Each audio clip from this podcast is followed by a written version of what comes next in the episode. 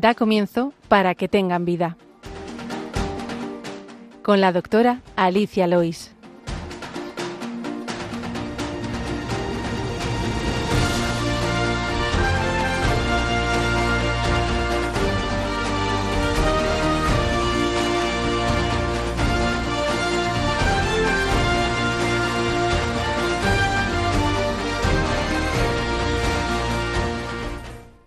Buenos días, queridos oyentes de Radio María. Bienvenidos al programa Para que tengan vida, en el que nos dedicamos a la medicina. Les habla Alicia Lois, que soy médico de familia. Me acompaña en el estudio José Luis Lois, que es mi padre. Buenos días, José Luis. Hola, buenos días, Alicia, y buenos días a todos los oyentes.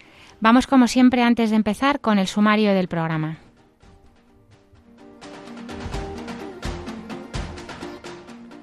En la sección El problema médico de hoy hablaremos de la glosodinia o síndrome de la boca ardiente o de la boca urente.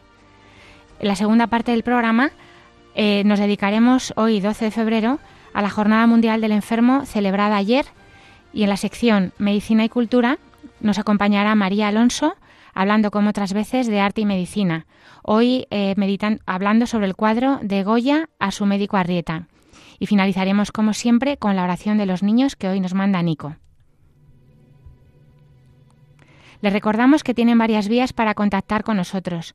Pueden escribir sus preguntas al correo del programa, que es para que tengan vida, arroba radiomaria.es.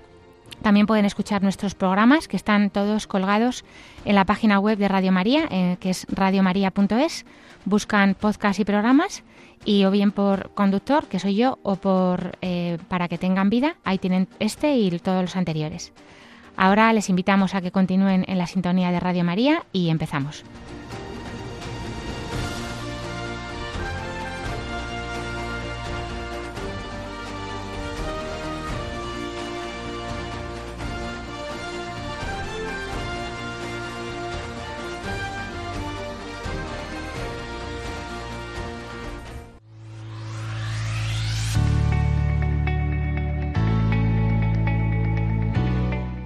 El problema médico de hoy.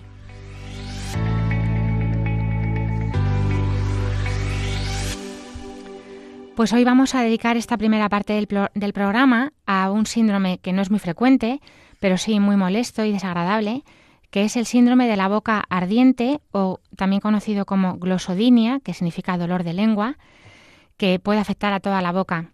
El síndrome de la boca ardiente primario, que es, no se debe a ninguna causa eh, de las que luego hablaremos, es un trastorno de, dolor neuropático. Eso significa eh, de un nervio, de, dolor, de patología de un nervio.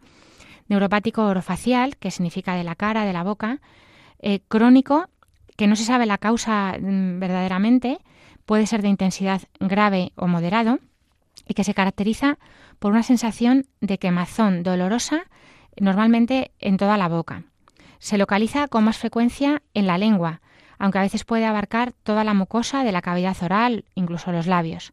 Y consiste en la presencia de sensaciones dolorosas, los pacientes refieren como quemazón, esto es por eso se dice urente también, y persistentes en la cavidad y en la mucosa oral, que experimentan personas que tienen una mucosa clínicamente normal a la exploración. Nosotros les exploramos y no vemos lesiones. No se evidencia irritación, ni inflamación local, ni úlceras, ni llagas, ni nada. En general, deben estar ausentes, como digo, cambios morfológicos en la lengua. Alteraciones también deben estar ausentes en la analítica o modificaciones en la producción de saliva, aunque a veces se asocian a, también a un síndrome de boca seca. Pueden eh, pues coexistir las dos patologías en el mismo paciente. El síndrome de la boca seca es una disminución en la producción de saliva, normalmente por patologías de las glándulas salivares, que muchas veces tienen una causa eh, pues más bien reumatológica. Eh, a esto se dedican los reumatólogos, sobre todo. Y que la boca seca se suele asociar también a sequedad en otras cavidades, como en los ojos. Se recomienda que el síndrome de la boca urente, para el diagnóstico, al menos eh, tenga una cronicidad de tres meses. Es mucho más frecuente en mujeres, eh, aunque también puede haber algunos hombres, pero vamos, la proporción es eh, claramente a favor de que sean mujeres. Suele aparecer en la perimenopausia o en la menopausia establecida. la edad media en torno a los 61 años y es extraordinario antes de los 30 años. O sea que si hay una patología de este tipo antes de los 30 años, normalmente pensaremos antes en otras patologías. Como decía, su causa es desconocida. Se asocia a alteraciones en el sistema nervioso central que sumadas a factores a veces psicológicos pueden ser consideradas como posibles causas o consecuencias de la enfermedad. ¿Cómo llegamos al diagnóstico? Pues el, diagnóstico del síndrome de la boca eh, urente mm, primario, como digo, es clínico y se necesita la exclusión de otras causas de dolor en la boca. El dolor debe ser más, debe ser más de dos horas al día, al menos más de tres meses de duración y, como digo, descartando otras causas, que ahora diré. Eh, insisto, ardor, dolor o molestias de tipo comazón en la boca, las encías, los labios, la mucosa yugal, que es la mucosa, como, diríamos, de los, de los mofletes, de los carrillos.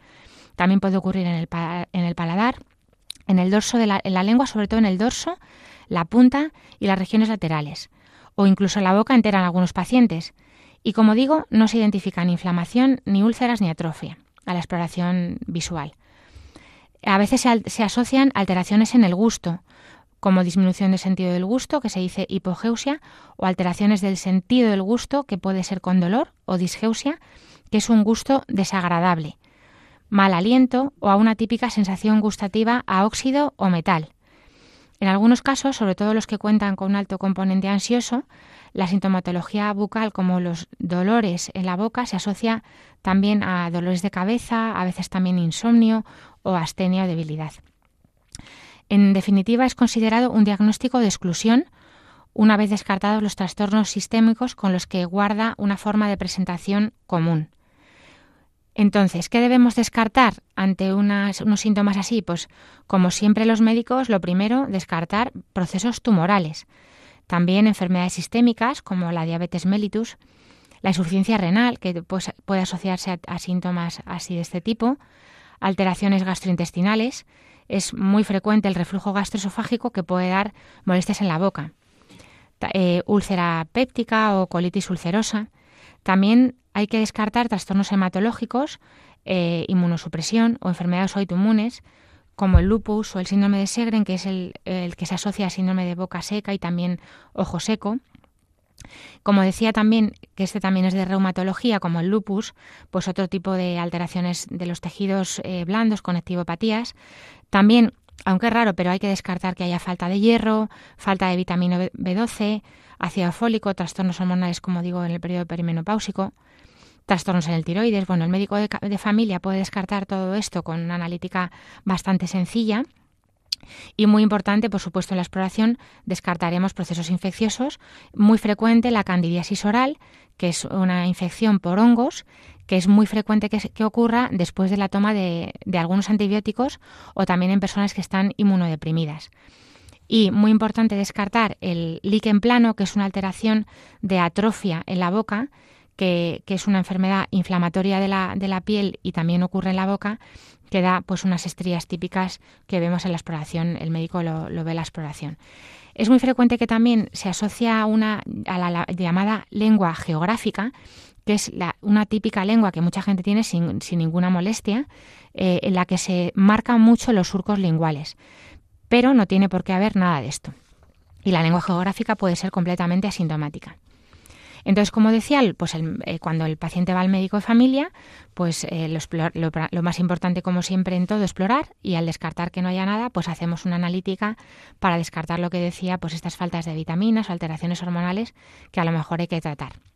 Y luego también hay agentes causales externos que pueden desencadenar aparición de sintomatología parecida.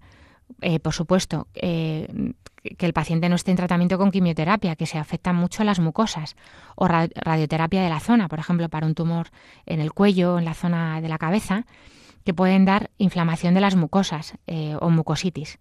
También algunos agentes externos son los antidepresivos, algunos antidepresivos o tratamientos que usamos para, para ciertos insomnios, pues pueden dar sequedad en la boca que, que nos haría descartar. Pero normalmente estos más dan sequedad más que alteraciones eh, gustativas o dolor. y, en fin, algunos medicamentos que también se utilizan para la, tensión, no todos, pero pueden dar también estos síntomas. Eh, típicos factores desencadenantes de dolor en la boca, eh, por supuesto, descartar o evitar el abuso del tabaco, que es un irritante muy fuerte por la combustión que produce dentro de la boca, pero también el alcohol, el consumo excesivo de alimentos picantes, algunos aditivos alimentarios eh, se pueden intentar evitar a ver si mejora la sintomatología, como la canela, o el consumo de comidas excesivamente calientes que pueden irritar también con, al quemarlo. También eh, uso de colutorios muy abrasivos o irritantes que tengan alcohol, eh, que sean muy fuertes para evitar, por ejemplo, el sarro, pero que sean demasiado, demasiado irritantes. Si, este, si los pacientes lo tienen, pues intentar evitar esto. También la, la utilización de pastas dentales que contengan el laurisulfato de sodio.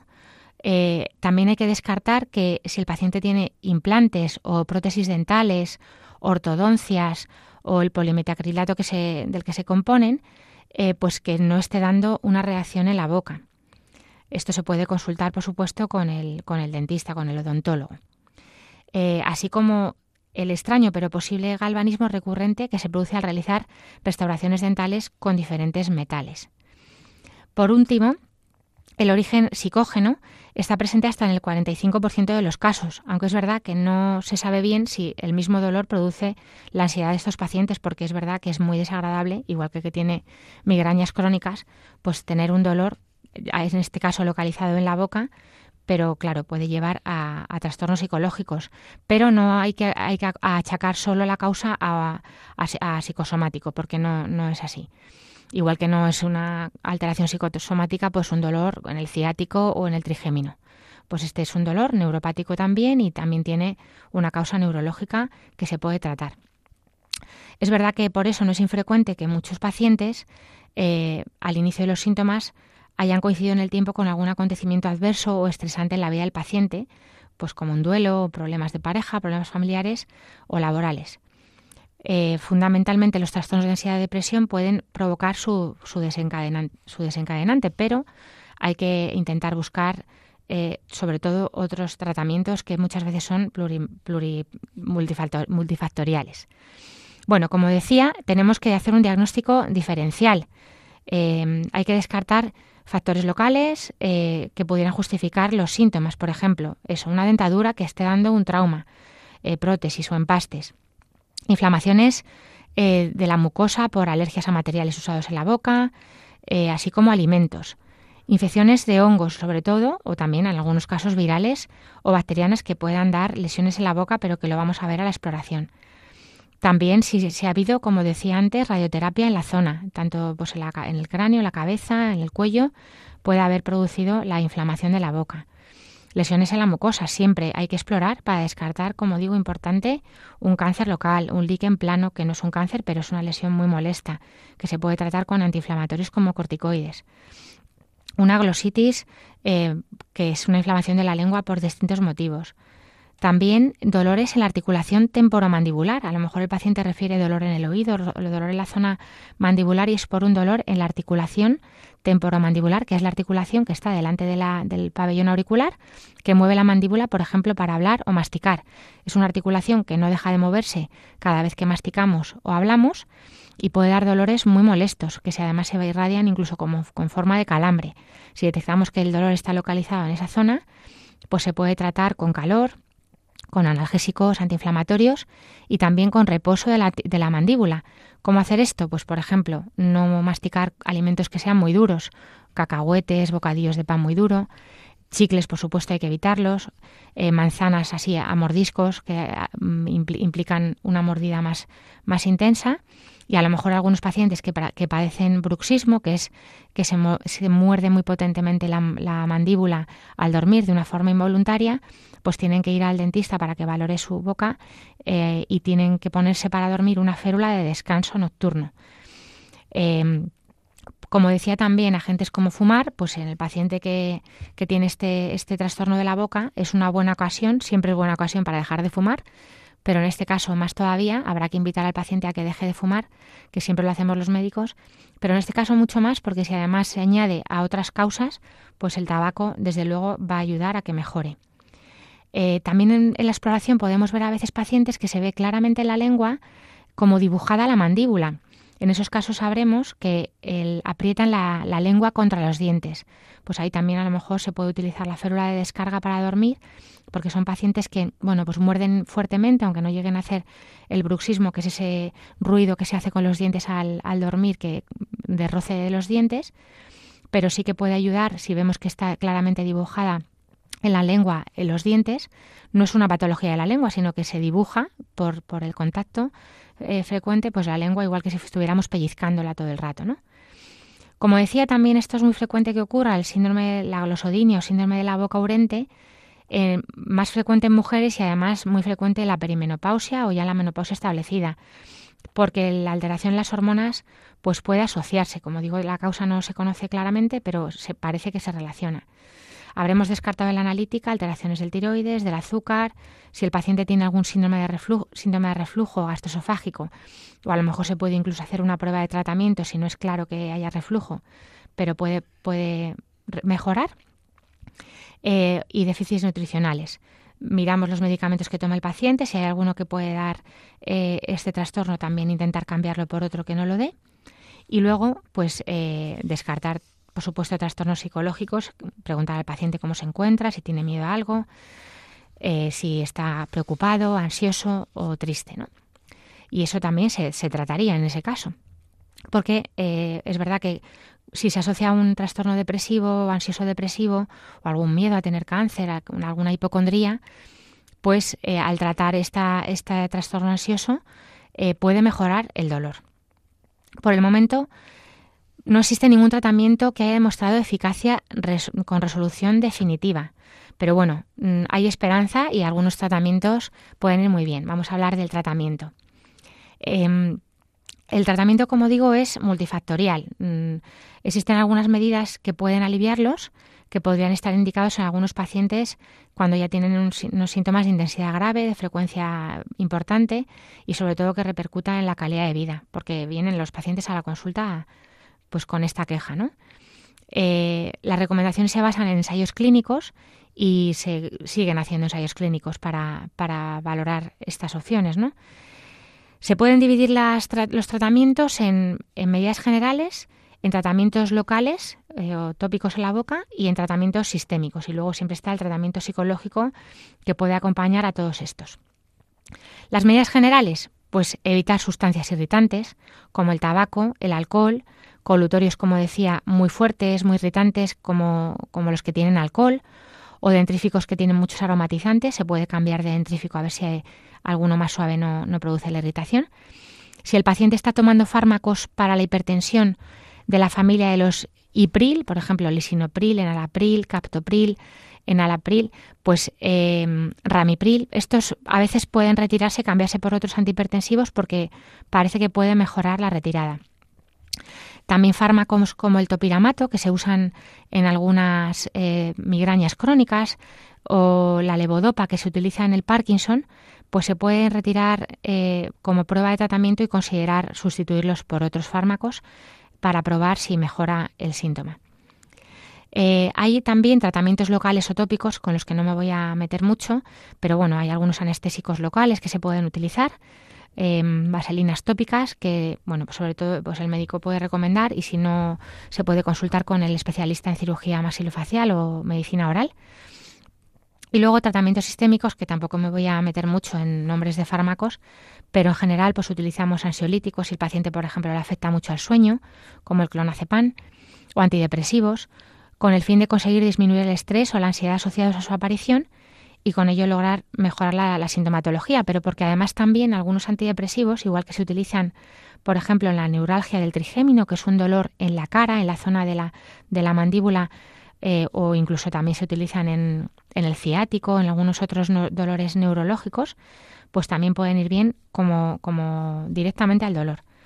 También algunos fármacos que llamamos anticonvulsivantes, que eh, se crearon como tratamiento para la epilepsia o para tipos de epilepsia, como la gabapentina, eh, pero que se utilizan mucho eh, casi más ahora mismo para, el dolor, para tipos de dolores, la lumbalgia, la lumbociática o la, neuralgia del trigémino, como digo, pues también se pueden utilizar en este tipo de dolores.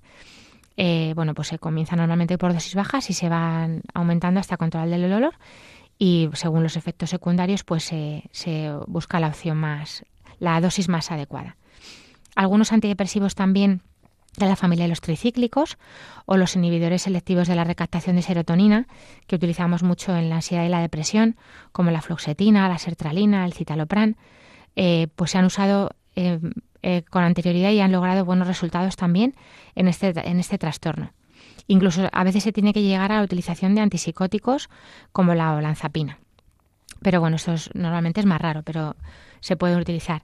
Y ya como medicación sistémica, si incluso el paciente no ha conseguido mejoría, pues se puede valorar el médico cirujano maxilofacial, que se le, podría derivar a, a, la unidad del dolor, o el otorrino en su caso, si no hay maxilofacial en el hospital, pues le podría valorar en la unidad incluso del dolor. Y luego, pues siempre acompañando todo esto, hay que valorar si el paciente necesita una terapia cognitivo-conductual, porque parece que, bueno, pues alrededor del 27% de los pacientes en algunos ensayos mejora la clínica y según, bueno, dando, eso sí, sesiones una hora a la semana, durante 12 semanas, eso se vio en un ensayo clínico. Y luego, pues, eh, psicoterapia grupal, también se obtuvo mejoría en el 70% de los pacientes eh, tras tres meses de terapia de grupo realizada de forma semanal en otro ensayo clínico. En conclusión, el síndrome de boca ardiente tiene un, importante impacto en la calidad de vida de las personas que lo padecen y su conocimiento y estudio futuro conllevarán a un mejor abordaje y tratamiento del mismo.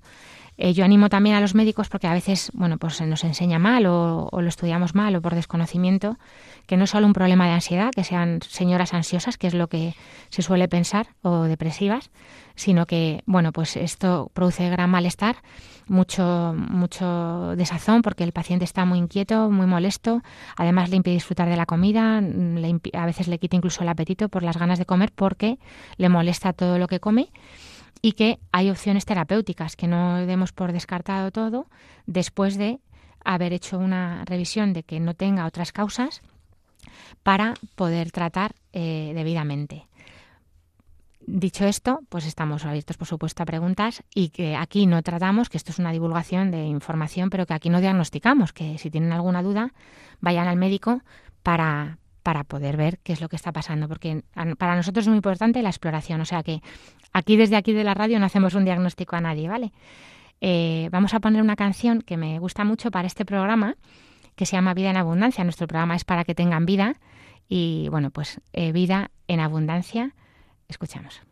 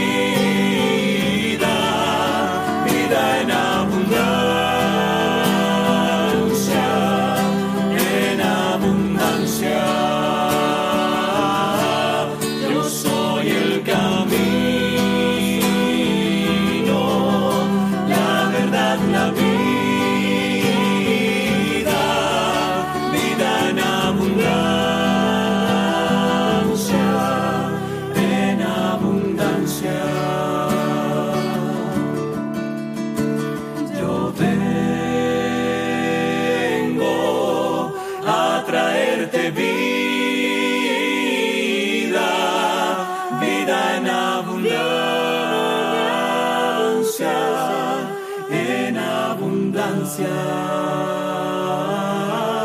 Yo soy el camino.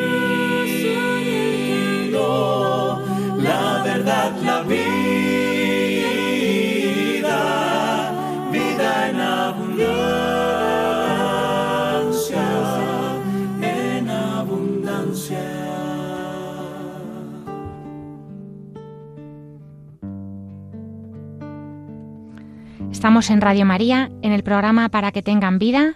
Les habla Alicia Lois. Eh, hoy hemos hablado en la primera parte del programa de la glosodinia, o dolor o síndrome de la boca ardiente o de la boca urente. Y después de oír esta preciosa canción de Vida en Abundancia interpretada por el coro Cecilia, vamos a aprovechar que ayer fue la festividad de Nuestra Señora de Lourdes, patrona de los enfermos, día que se celebra la Jornada Mundial del Enfermo, eh, que estableció el Papa San Juan Pablo II, que instituyó el 11 de febrero eh, como Jornada Mundial del Enfermo, eh, aquel 13 de mayo de 1992. Es un momento propicio para brindar una atención especial a las personas enfermas y a quienes cuidan de ellas, tanto en los lugares destinados a su asistencia, como los hospitales o los centros de salud, como en el seno de las familias y las comunidades, también las parroquias. Entonces quiero aprovechar que tengo aquí en, el estudio, como, como cada, cada, lunes que venimos, eh, a mi padre, a José Luis Lois, que, que, además de ayudarme con el sonido, pues hoy nos va a hablar un poquito de su labor, de tu labor, José Luis, eh, con los enfermos. Cuéntanos. Muy bien, pues muchas gracias Alicia por darme esta oportunidad de, de expresar y de compartir pues este regalo que el Señor me ha dado que es el poder mm, llevar eh, al cuerpo de Cristo a aquellos enfermos de nuestra parroquia que por sus circunstancias personales pues no pueden no pueden acudir a la iglesia, no pueden moverse. José Luis eh, tiene 75 años, era bancario, trabaja en la banca, felizmente jubilado, ahora esposo, padre, abuelo eh, y bueno, pues mm, voluntario aquí en Radio María, pero también en la parroquia, ayudando pues al párroco a las necesidades que, esta vez le, ha pedido. Desde hace 20 años llevas, eh, eres ministro extraordinario de la comunión. Así es, así es. Cuéntanos. Por pura gracia de Dios, ¿eh? porque es un verdadero regalo para, para mí y para todos los que mm, realizamos esta labor porque realmente esto lo que significa es que llevamos la parroquia eh, y, todas las, y toda la oración de la parroquia a, directamente a los enfermos. Los, ellos se sienten muy reconfortados y es una verdadera bendición el poder, el poder ver eh, que aún en su dolor, en su, en su situación de, de no poder casi moverse, pues cómo acogen al Señor, cómo, cómo la sonrisa se dibuja en sus rostros y es una verdadera maravilla ver los milagros que hace el Señor, cómo, cómo calma, cómo ofrecen su dolor, ofrecen su dolor pues, eh, pues por todos los dolores de Cristo. Y desde aquí, pues la verdad es que lo que podemos hacer en, en Radio María es invitar a todos aquellos que se sientan útiles para, para esta labor, que se ofrezcan a sus párrocos, porque en todas las parroquias siempre hay gente que siempre hay enfermos que, que no pueden acudir habitualmente a la Eucaristía, pues es una labor preciosa a la que estamos todos llamados, ponerse en contacto con sus párrocos, que ellos les instruirán y les darán las, las, las directrices necesarias para, para, ejercer este, este ministerio extraordinario de la comunión. Si tienen el gozo de que les nombren ministros de la comunión, eh, bueno, y si no siempre, poder acompañar, la compañía eh, siempre viene bien, porque hay mucha gente que está muy sola y la soledad es la gran epidemia del, siglo XXI. Si te parece, eh, como fue San Juan Pablo II el que instituyó esta Jornada Mundial del Enfermo, he seleccionado algunas, algunas frases de bueno, todas las jornadas que, que, él, celebró en algunos de los textos y luego vamos a ir al final con la del Papa Francisco de este año. eh, bueno, pues me acompañas para compartirlas. Empezamos con las de San Juan Pablo II. Sí, eh, el Papa San Juan Pablo II decía, he decidido instituir la Jornada Mundial del Enfermo, que se celebrará el 11 de febrero de cada año, memoria litúrgica de la Virgen de Lourdes. Los enfermos tienen un lugar privilegiado en el corazón del Papa San Juan Pablo II. Son el tesoro escondido de la Iglesia.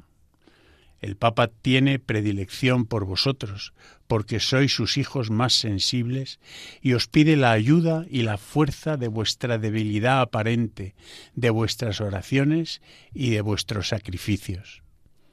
El ser humano, nacido para la felicidad, se ve afectado por dolores físicos y morales y espirituales. El sufrimiento es una realidad misteriosa y desconcertante que acompaña los pasos del hombre hacia su destino definitivo. La ciencia, la medicina, las organizaciones sociales tratan por todos los medios de eliminar o aliviar el sufrimiento, pero parece que a un mayor progreso social corresponde un retroceso moral con otros sufrimientos, miedos e inquietudes. La fe cristiana nos hace entender que el dolor no sólo es conveniente, sino que con Cristo es un gran bien. La fe en Cristo no suprime el sufrimiento, pero lo ilumina, lo eleva, lo purifica, lo sublima, lo vuelve válido para la eternidad. Usar bien el dolor es saber convertirlo en un medio singular de, purificación y de santificación, es decir, transformarlo en un camino de acercamiento a Dios, el camino de nuestra santificación personal que pasa por la cruz. Sigue diciendo en algunos de los textos, dice San Juan Pablo II, en vosotros Cristo prolonga su pasión redentora. Con él si queréis podéis salvar al mundo. O sea que aquí invita verdaderamente a los enfermos a, a ser corredentores con Cristo. Juan Pablo II invita a todos los agentes sanitarios, médicos, farmacéuticos, enfermeros, capellanes, religiosos y religiosas, administradores y voluntarios, a tomar conciencia, que tomemos conciencia de que hemos sido llamados por vocación y profesión a ser custodios y servidores de la vida humana, encarnando las virtudes de Jesús el buen samaritano, que enseñó al hombre a hacer bien con el sufrimiento y a hacer bien a quien sufre, desvelando hasta el fondo, bajo este doble aspecto, el sentido del sufrimiento. Nos invita San Juan Pablo II a buscar en los Evangelios a un solo enfermo que implorara a Jesús la sanación y no la obtuviera. No la encontraremos. Es verdad que Cristo ya no, ya sana a todos los enfermos eh, y no hay que enfadarse si no obtenemos el milagro. Pero es verdad que ahora los cielos ya están abiertos porque la muerte es camino hacia la vida con mayúsculas. Por eso Cristo ahora sana las almas, sobre todo, aunque también a través del sacramento de la unción eh, puede sanar a los enfermos. Pero siempre está ahí el sacramento del perdón, un milagro mucho mayor que la resurrección de Lázaro. ¿no? Eh, sigue diciendo el Papa San Juan Pablo II, José Luis. La población entera se agolpaba a la puerta, curó a muchos enfermos de diversos males, Jesús no negó la curación a ningún enfermo que se lo pidiera con humildad. Incluso curó a muchos que no se lo habían pedido, como el soldado Malco o el paralítico de la piscina probática.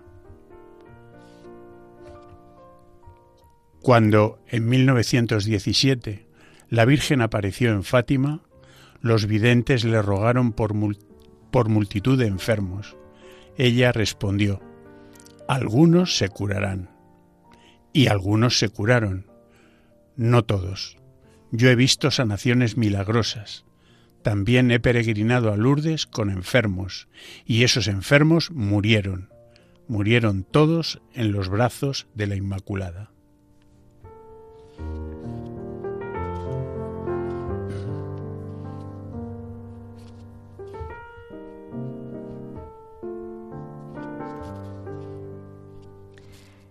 En el mensaje del Papa Francisco de este año para la Jornada Mundial que celebramos ayer, nos decía, no conviene que el hombre esté solo, cuidar al enfermo cuidando las relaciones. Oíamos antes en la pausa en la canción que decía también, no hice al hombre para que esté solo, soportense mutuamente, ámense unos a otros, ¿no? Pues viene muy a cuento también este texto del Papa Francisco de no conviene que el hombre esté solo, tampoco en la enfermedad. Dice Francisco. Sigue, José Luis.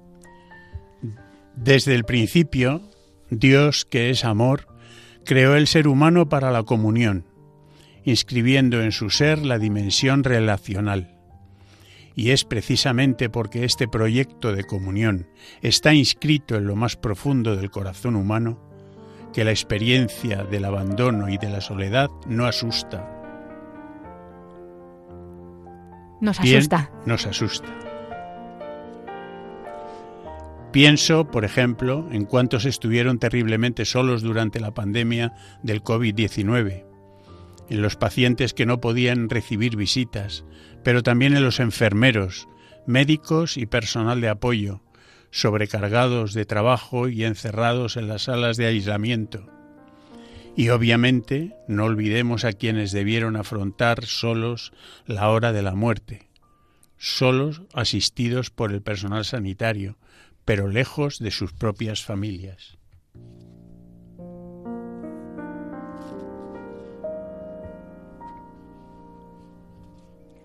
Al mismo tiempo, dice Francisco, en su mensaje de esta jornada, me uno con dolor a la condición de sufrimiento y soledad de quienes a causa de la guerra y sus trágicas consecuencias se encuentran sin apoyo y sin asistencia.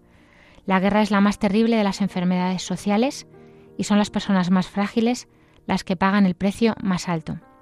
Sin embargo, es necesario subrayar que también en los países que gozan de paz y cuentan con mayores recursos, el tiempo de la vejez y de la enfermedad se vive a menudo en la soledad y a veces incluso en el abandono. Esta triste realidad es consecuencia sobre todo de la cultura del individualismo, que exalta el rendimiento a toda costa y cultiva el mito de la eficiencia, volviéndose indiferente e incluso despiadada cuando las personas ya no tienen la fuerza necesaria para seguir ese ritmo. Al mismo tiempo, el abandono de las personas frágiles y su soledad también se agravan por el hecho de reducir los cuidados únicamente a servicios de salud, sin que estos vayan sabiamente acompañados por una alianza terapéutica entre médico, paciente y familiares.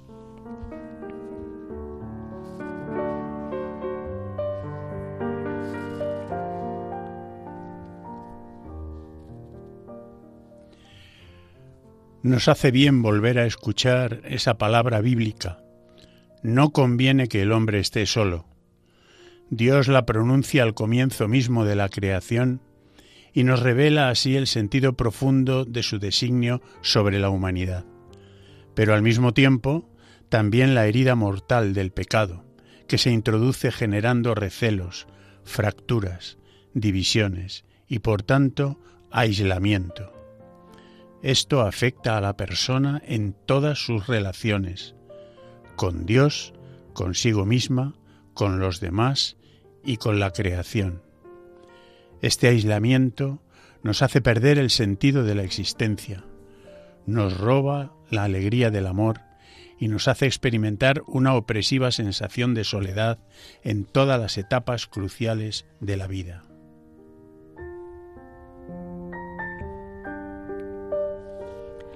Continúa Francisco diciendo que el primer cuidado del que tenemos necesidad en la enfermedad es el de una cercanía llena de compasión y de ternura. Por eso, cuidar al enfermo significa, ante todo, cuidar sus relaciones, todas sus relaciones, con Dios, con los demás, familiares, amigos, personal sanitario, con la creación y consigo mismo. ¿Es esto posible? Claro que es posible, y todos estamos llamados a comprometernos para que sea así. fijémonos en la imagen del buen samaritano, en su capacidad para minorar el paso y hacerse prójimo, en la actitud de ternura con que alivia las heridas del hermano que sufre.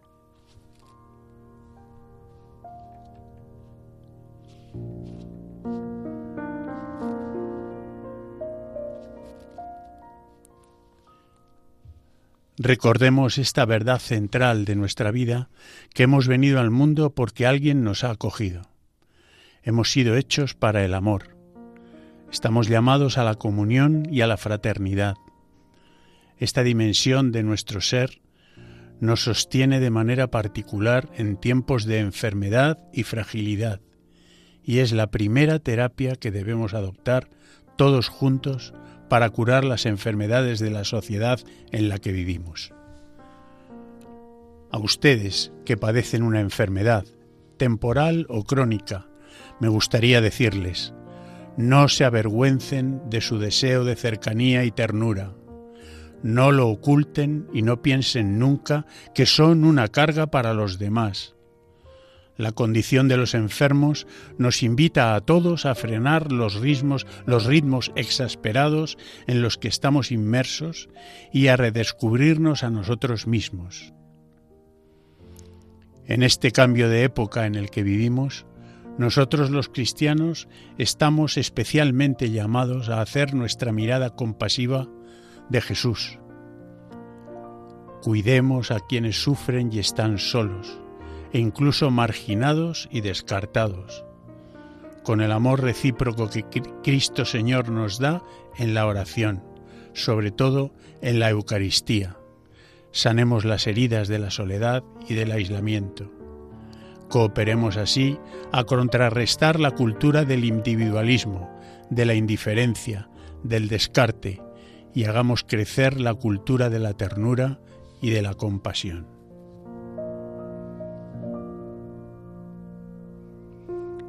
Y termina el Papa Francisco. Los enfermos, los frágiles, los pobres están en el corazón de la Iglesia y deben también estar en el centro de nuestra atención humana y, solicitud pastoral.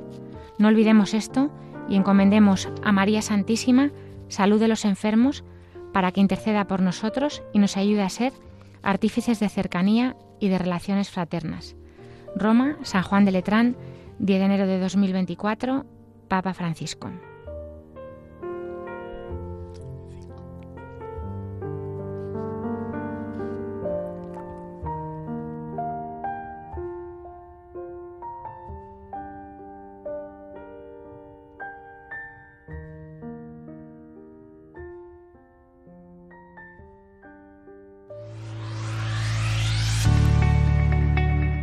medicina y cultura.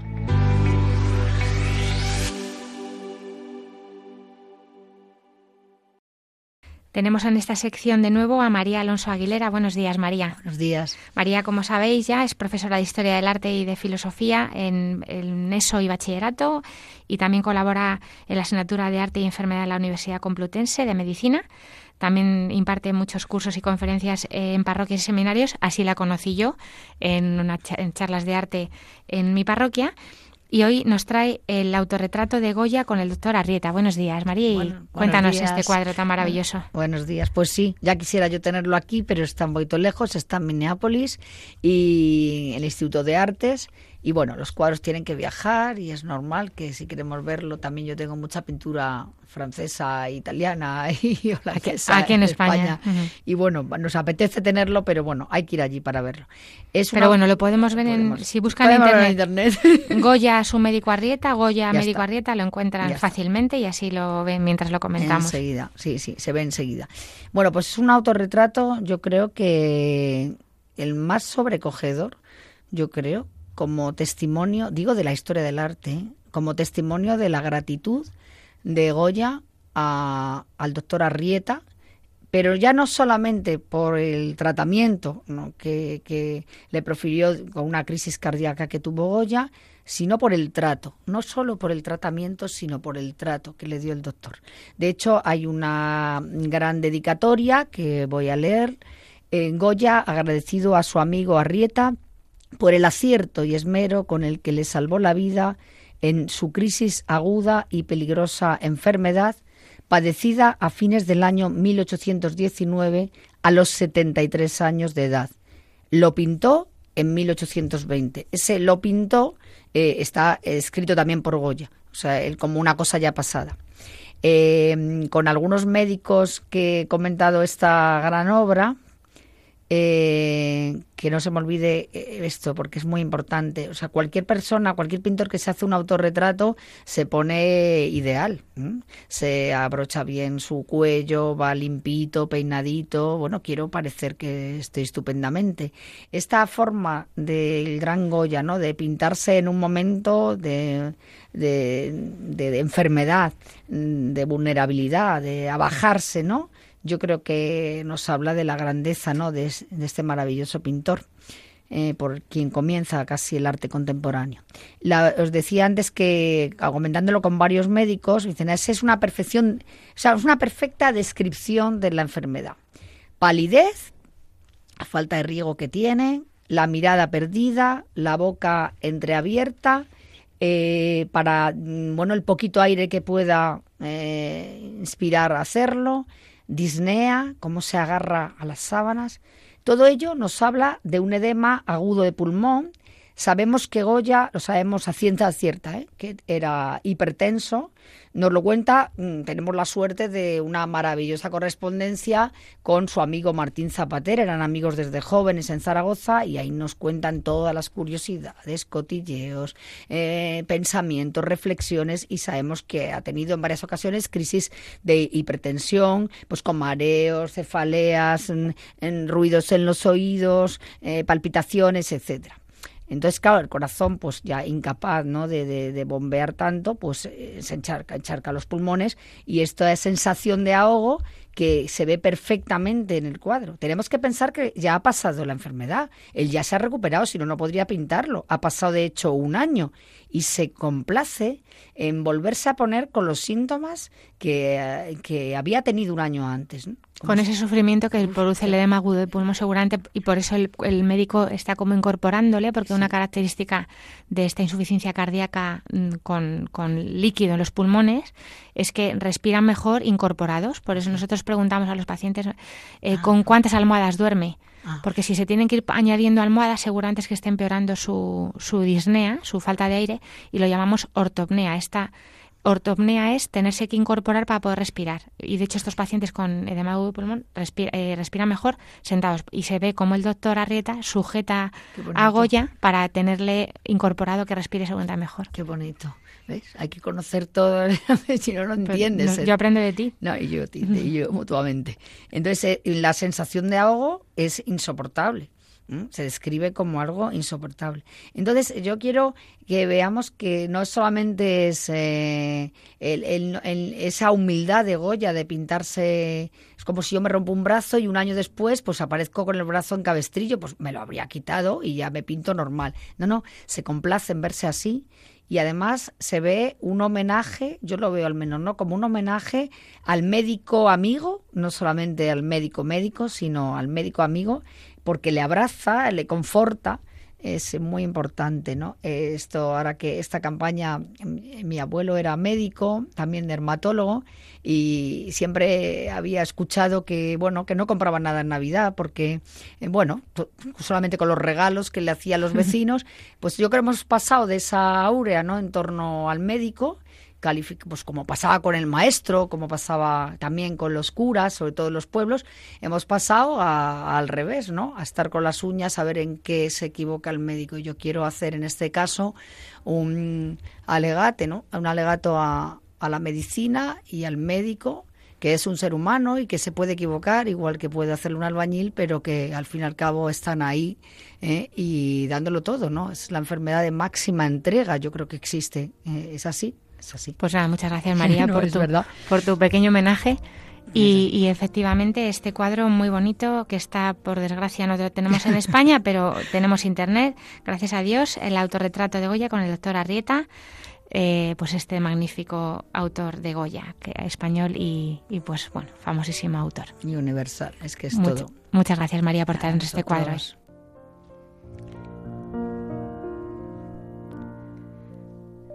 Pues ya digamos al final de nuestro programa, les recordamos que estamos en el programa para que tengan vida. Tienen varias vías para contactar con nosotros. Pueden escribir sus preguntas al correo del programa, que es para que tengan vida, radiomaria.es. También pueden escuchar nuestros programas colgados en la sección de podcast en la página web de Radio María. Lo pueden encontrar este y todos los anteriores eh, si buscan por programas para que tengan vida. Eh, como siempre, nos vamos a despedir con la oración de los niños, no sin antes recordarles que hoy hemos hablado del síndrome de la boca ardiente en la primera parte del programa o glosodinia, eh, su diagnóstico y su tratamiento, y en la segunda parte hemos hecho un pequeño homenaje a la Jornada Mundial del Enfermo celebrada ayer acabando con esta guinda de medicina y cultura de este pequeño homenaje a, los enfermos y a los médicos de Goya y a su médico Arrieta. Hoy nos, nos manda su pequeña oración eh, Nico, que tiene 10 años. Señor, te pido por los que están enfermos, por los que pasan hambre, no tienen un lugar donde vivir y por los que no tienen comida, por las intenciones del Papa, las almas del purgatorio y por la paz en el mundo.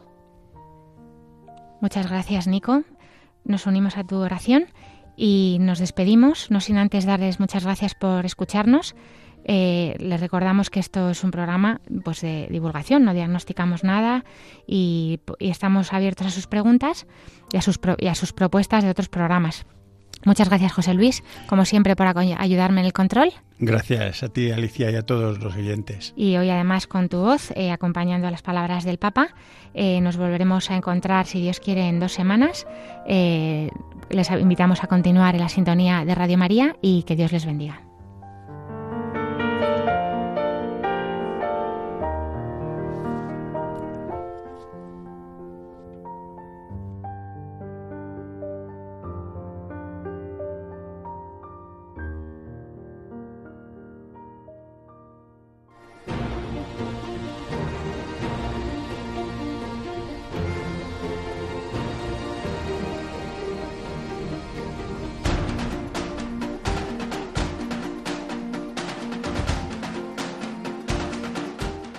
Así concluye Para que tengan vida. Con la doctora Alicia Lois.